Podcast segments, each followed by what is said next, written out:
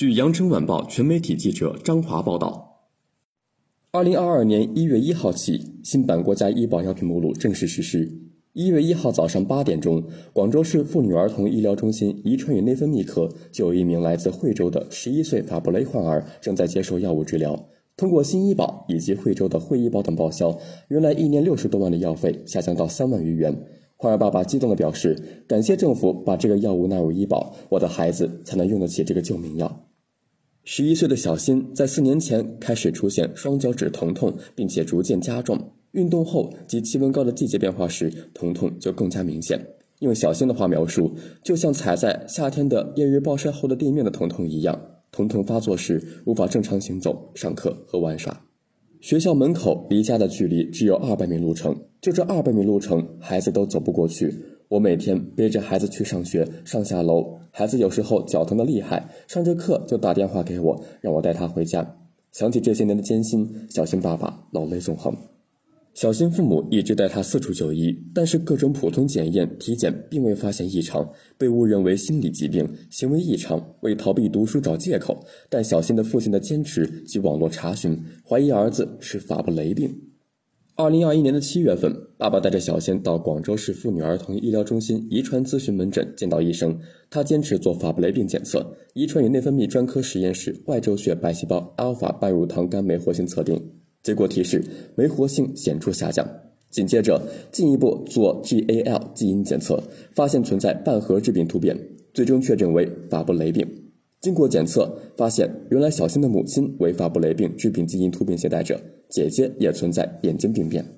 广州市妇女儿童医疗中心遗传与内分泌科主任医师刘丽介绍，法布雷病是一种罕见的 X 连锁遗传性溶酶体突击症，其患病率约为十万分之一，患儿常常会因为神经、心脏、肾脏和脑血管损伤而致残致死。一月一号，新版国家医保药品目录正式实施，小新爸爸就等着这一天到来。今天凌晨五点，我们就从惠州出发，到了广州市妇女儿童医疗中心就办了住院。小新爸爸表示，一家人都迫不及待要给孩子用上药。刘丽说，因为2021年国家医保谈判药品执行以及惠州政府指导下的商保的惠医保，小新的特殊酶替代治疗药物阿加糖酶阿尔法注射用浓溶液费用下降了百分之九十五。以小新的用药预算来算，他体重三十千克，单次用药剂量两支，每两周用药一次，需要终身用药。惠州市居民基本医疗报销异地就医住院报销比例百分之七十五，商保、惠医保自付累计一万以上，基本医保费用百分之九十五报销，其中罕见病用药自付累计两万以上部分报销百分之五十，全年孩子的治疗费用自费需要六十三万三千三百六十元。二零二一年医保谈判后，药价下降到十六万一千二百元，医保报销后为六万五千五百二十元。惠医保报销后为三万七千六百七十四元，也就是说，小新爸爸一年只需要支付三万七千六百七十四元后，就可以给孩子用药。这对小新一家来说，都是一个天大的好消息。我还特别感谢刘丽主任，要不是他及时告诉我们这些医保政策的信息，以及帮我们跟当地医保和医院沟通，我们根本没有办法来到广州就医。小新爸爸在医院不停地表达对市妇儿中心医护的感激之情。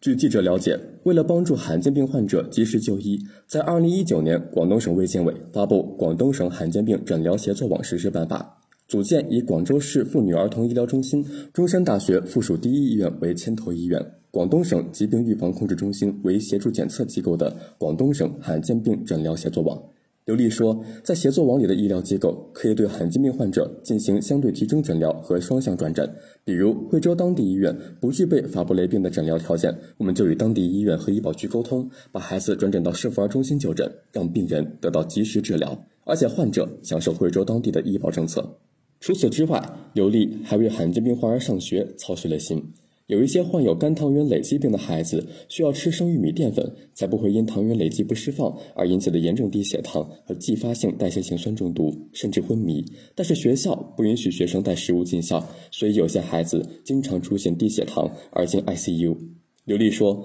详细了解到情况后，我们就跟学校沟通，孩子患上的是特殊疾病，必须吃这个生玉米淀粉，这是孩子的治疗食物。后来学校明白孩子的自带食物的重要性。并允许患儿在学校食用。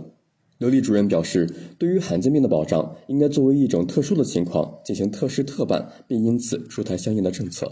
同时，罕见病不仅是健康问题，也是社会问题。罕见病患者在就医、康复、读书、就业、工作等日常生活中面临诸多挑战。希望越来越多的罕见病患者通过罕见病组织、政府和相关医疗机构得到了更便捷的医药保障和关怀救助服务。感谢收听《羊城晚报·广东头条》，我是主播世杰。